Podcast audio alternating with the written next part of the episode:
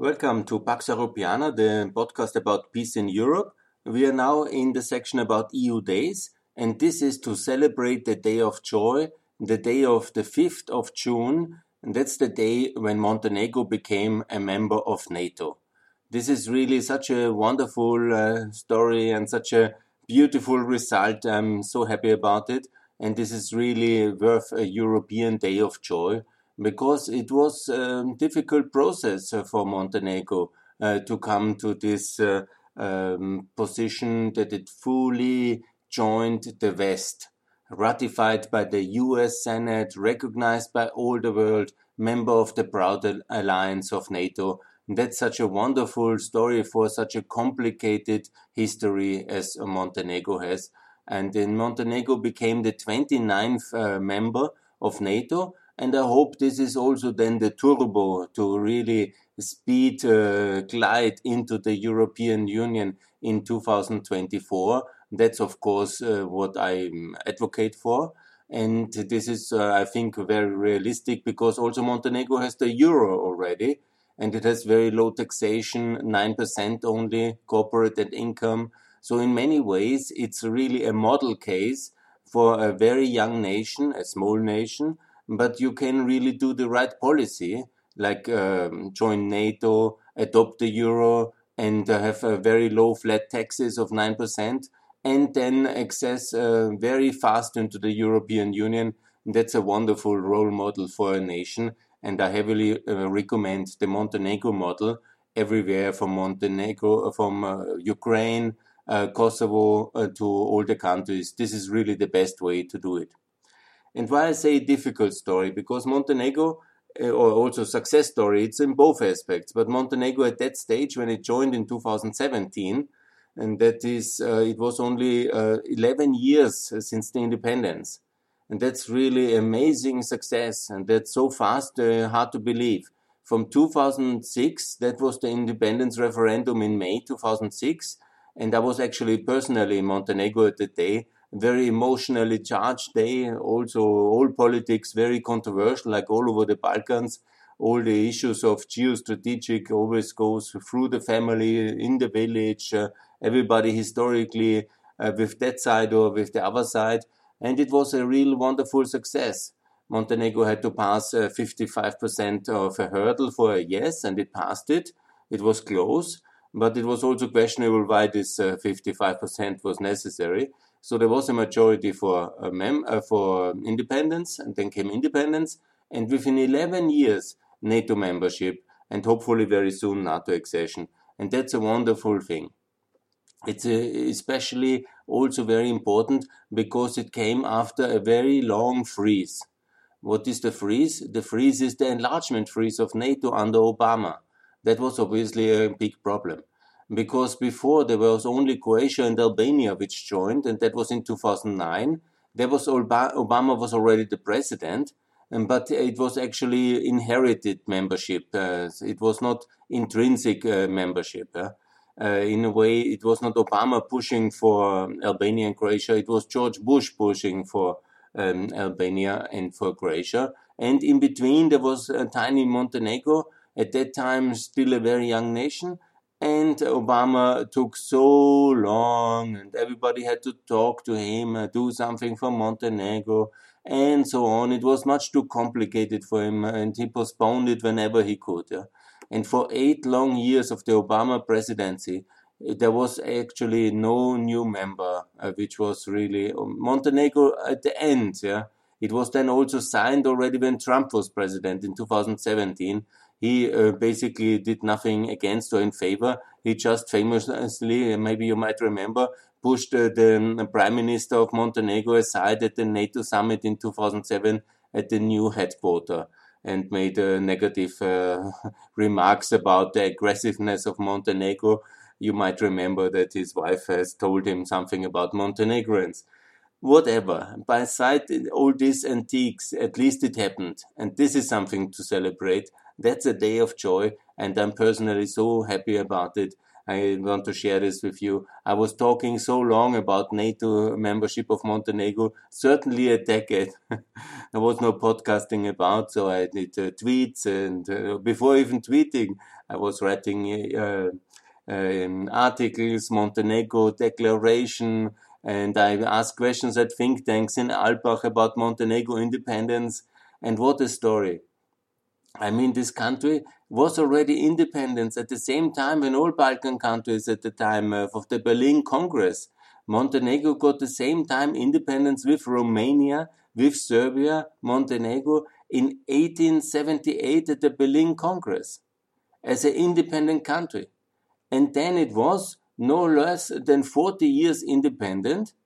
And then came the tragedy of the First World War. And after the First World War in the peace settlement in Paris, the Serbs were, had a great idea to make a greater Serbia called uh, Yugoslavia. And they uh, took all these parts of Austrian monarchy, like uh, Slovenia, Croatia, and also Bosnia. And then uh, they called the country the Kingdom of the Serbs, Slovenians, and Croatians, and didn't even mention Montenegro, which was uh, just included.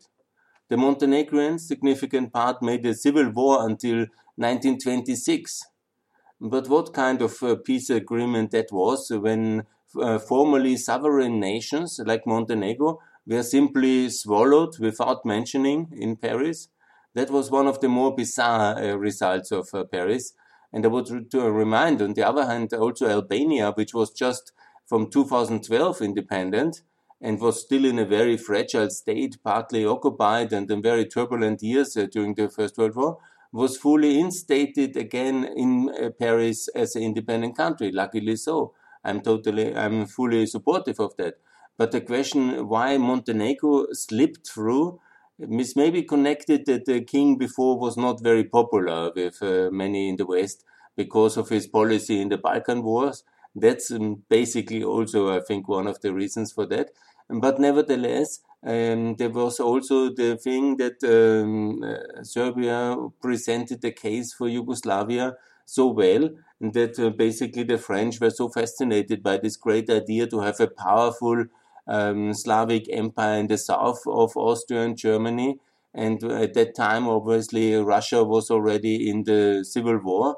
So this idea to have uh, a strong Slavic alliance between Poland and Yugoslavia was very attractive to Paris and so smaller states were not on the agenda of Paris back then, and so no Montenegro.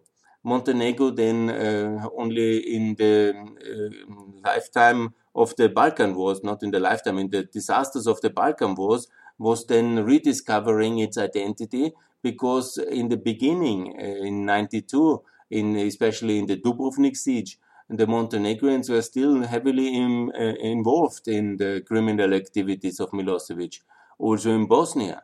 Um, but then the leadership gradually shifted away.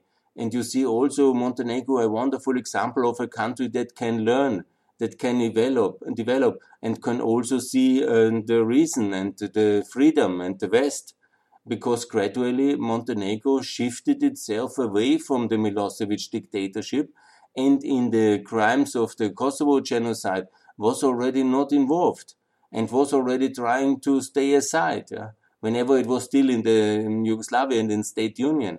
But basically, it was really no longer going for the for the fourth war.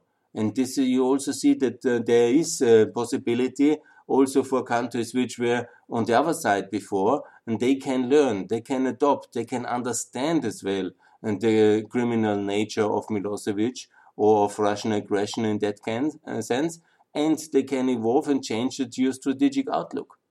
And when you see the whole process of development of the NATO membership case in Montenegro, which was also very controversial, there was still a lot of public resistance because of uh, decades and decades of Yugoslavian propaganda against NATO, while Yugoslavia, never forget, was basically a Western client state since 51 when this massive funding of the US came in order uh, to somehow keep Yugoslavia afloat and not let it drift back into the uh, Soviet uh, camp uh, after the Tito uh, split with, uh, with Stalin.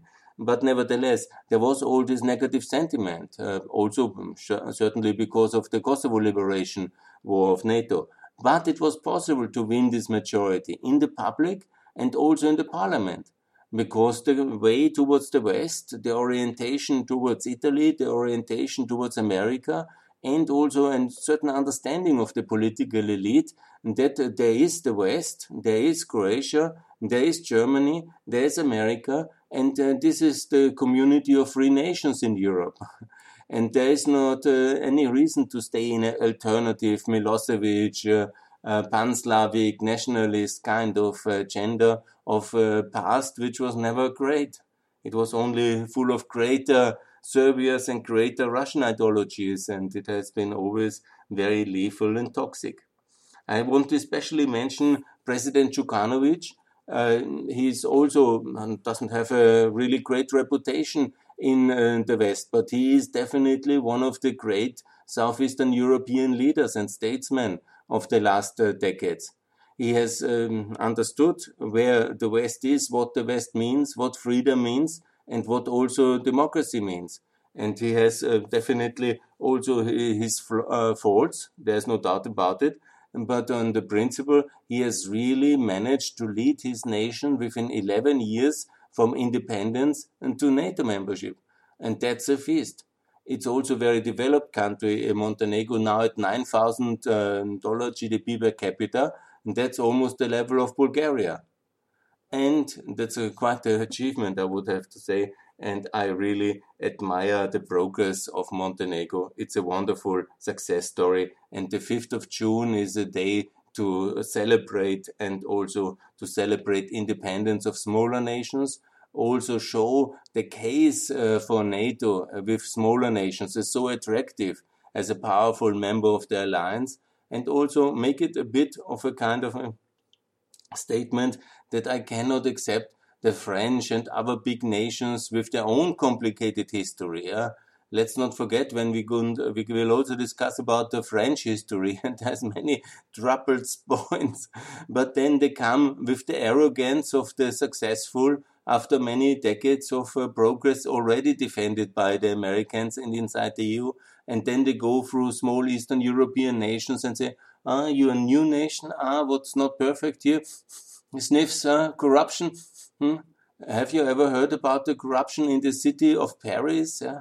Have you heard about Sarkozy? Have you heard about uh, also uh, certainly a great leader, a great statesman, you know, but uh, his financial improprieties were quite legendary, and Chirac as well, and so on and so on.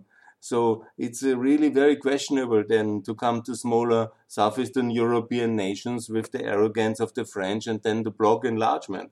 It's really quite uh, astonishing a level of ignorance and arrogance which I meet from French representatives, sadly, yeah, quite often.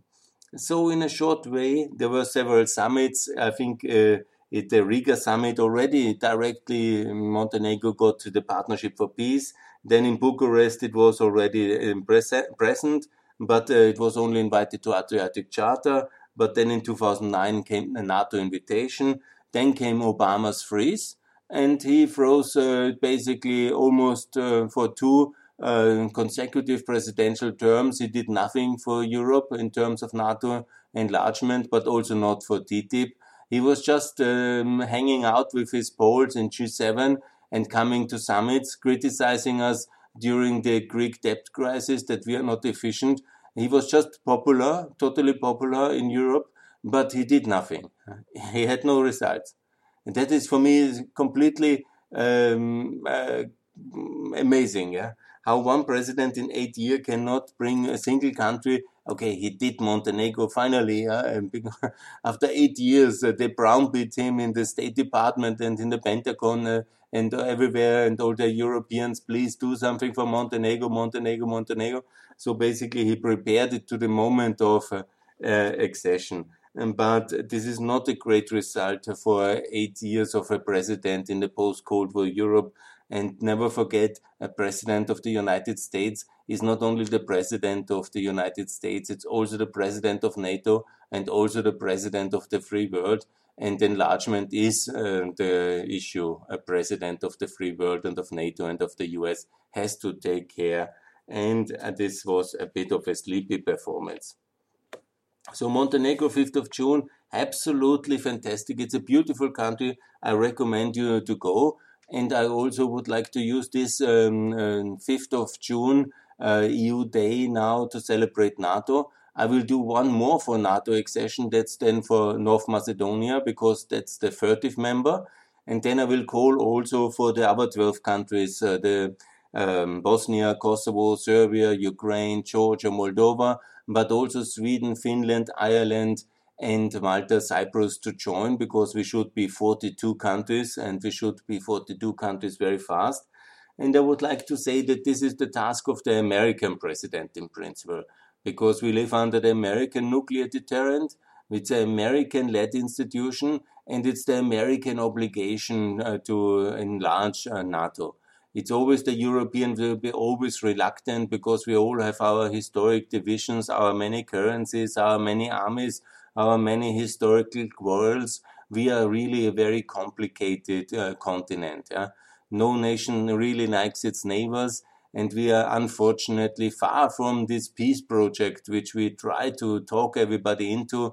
In reality, the Serbs and the, the Croatians and the Austrians and the Italians, the Polish and the Germans, and the Swedes and the Danish, and the Germans and the French, we can only live in peace with America um, uh, sorting us out. Yeah? And it's really the fact. Yeah? So we need strong American leadership, absolutely 100%. And it's a task of an American president to invite countries who want to join and also to make it sure that the Europeans do the necessary contribution, like making the institutions and the EU accession possible and supporting financially. To get this done, it's absolutely 100% um, necessary. I would like to uh, talk a bit about NATO enlargement history to make the case who are really great American presidents from a European perspective. Because for us, it doesn't matter so much how is Medicare and uh, Medicaid and uh, how is Obamacare or not, and what is exactly going on in America. That's for the Americans to sort out, obviously. And it's only concerning when it's a negative kind of image for our lead power because unfortunately there are many issues in America which then the Russian propaganda uses against America from too many people in prison and racism and social disaster and no health insurance. That's all uh, somehow used by the anti-Americans in Europe to show that American-led NATO is bad. But you know, that's something you have to sort out in America and I call on America. I have already made the case on our podcast to be a bit better because we need um, also win the minds and hearts in this new second Cold War. But when you look at the history of the Americans, obviously Mr. Roosevelt uh, winning against uh, the Nazi regime, that was of course uh, amazing. That's the greatest American president. But now in this Cold War period, since 46 and 47, it's obviously Truman. Truman, President Truman, with his doctrine, with the foundation of NATO, with uh, this uh, amazing uh, progress to bring 12 countries into NATO. That's the greatest American president in the Cold War, there's no doubt.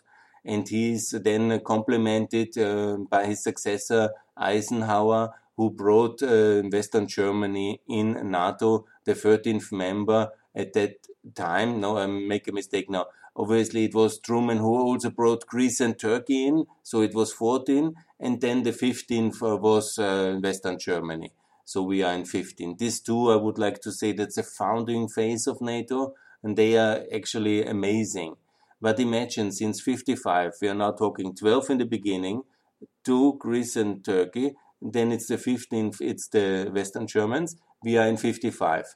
And then there was no single country coming into NATO until Spain came under Reagan in 82. And you see already that between Eisenhower and Reagan, we can speak about the American crisis.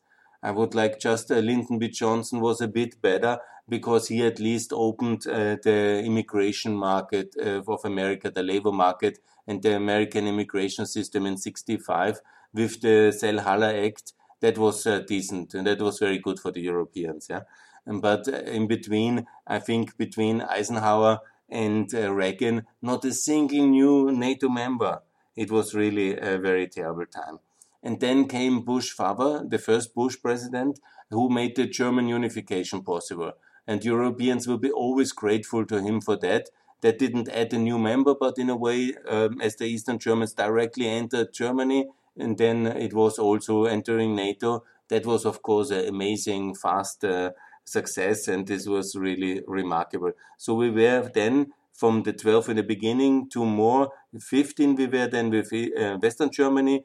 Uh, Reagan brought Spain and uh, Bush, um, um, not a new country, but it was then again only 15, is, am I right? 16 we were. 16 we were then in the 80s with Spain. And then came the big uh, Truman uh, doctrine.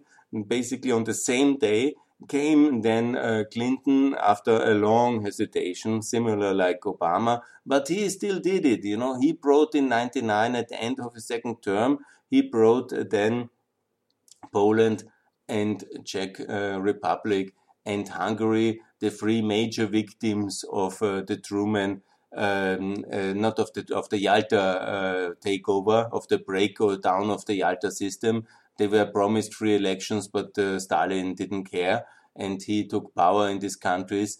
And these countries were then for 40 years uh, frozen under a terrible communist regime. They were for, before already uh, victims of Nazism, and then they were double punished uh, from this terrible continuation of socialist dictatorship. And then in 1990 they were free by NATO membership. And then came, in my view, uh, the best uh, post Cold War president, the younger Bush. He uh, basically seven countries in NATO in 2004. I mean, that was amazing. Europeans will be always grateful uh, to President Bush for that. And he also um, prepared the Albanian and the Croatian NATO membership.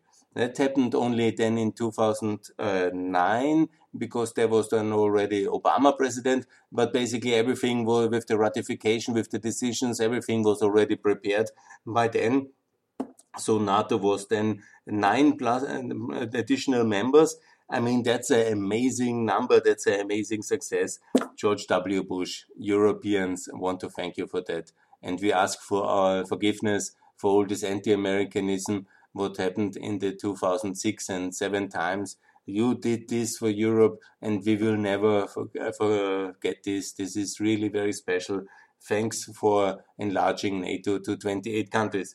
And then again came this Obama freeze. And uh, Trump again was uh, basically freezing accession.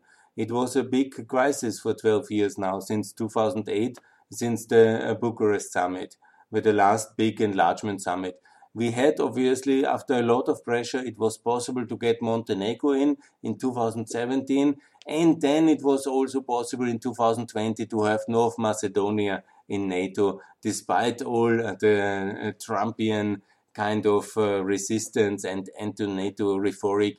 At least one country uh, was um, possible with obama at least one country with trump. So both this kind of uh, whatever, um, um, in a way, uh, you know, it was a very uh, negative phase for NATO enlargement. And uh, but still, we have two new countries. But none of them really care too much uh, for the 12 countries out there. For the six neutrals, everybody is happy with whatever happened in the 1920s in Ireland, and Ireland must be always neutral and no American president came to knock at the door in Ireland, in Malta, in Cyprus, in uh, Austria, in uh, in uh, Sweden, in Finland. I mean, that's the task of the American um, uh, president. That's your alliance. That's uh, you're the leader. You need to invite these countries, and you need to build the public consensus. Talk with the neighbors, and talk. Uh, you know, this is an open door so where is Austrian uh, application? Why is Austria uh, neutral? Defense alliances are no museums for the past. It's not a collection for historic particularities of the European periphery. We are all just, um, you know, it was like this and we do it now forever. Is this the European policy? Are we not talking about European unification to build up a higher prosperity, security, and welfare level in Europe? Then we cannot do it like in the 1950s, obviously. So we have to question these arrangements of Malta, of Cyprus, of Finland. And who else than the American president? I'm not sure. and then also the question about Ukraine, about uh, Bosnia, about Kosovo. It was America and NATO and uh, the free Europe which has liberated um, Bosnia, liberated Kosovo from uh, Milosevic aggression, and also liberated um, Serbia. Never forget, he only fell from power on the 5th of October 2000 because of the NATO intervention. And you know, it's also the the uh, the um, we owe it, I think, also to Djindjic that we really care for the Serbian people to invite them for NATO because uh, if he would leave, he certainly would have uh, led his country into NATO. And that his successors are uh, not able or not willing and organized some anti-NATO festivals in 2019 in Niš. Yeah, that's a shame, but we have to actively counter that and make sure there is an invitation and there is uh, effort and there is a um, change in attitude also. You can see it in Montenegro. It's possible in Montenegro, it's possible then in Serbia as well. And also in Ukraine, the situation has changed. Yeah? They were not so pro NATO before 2014, and now they are very pro NATO. And the same for Moldova. It's now a pro NATO government. In Georgia, it's now a pro NATO government. And be sure, in Montenegro and in all other countries, yeah, in Macedonia as well and everywhere else, the Russians actively work against NATO enlargement. Yeah.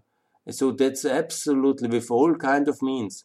They even tried to organize this coup in 2016 in Montenegro, but also with uh, other covert operations. We are in this kind of situation where they prepare actively against NATO enlargement and against the will of the people uh, to join. And this is something we have to counter. There is absolutely necessity to be more proactive. And it's for the American president to send the invitations work, make clear, and also when in the alliance, then some countries are already very happy with the present level of security and don't care for Eastern Europeans because they are racist or egocentric French, and they care more for Africans than for Ukrainians or for Kosovo people. And then uh, absolutely you see and that uh, then the American president has uh, to talk to the French president to remind him what NATO is about because we can really you cannot expect the Kosovo president or the Ukrainian president uh, to explain Mr. Macron where these countries are and that they want to join because that's impossible to change a French attitude.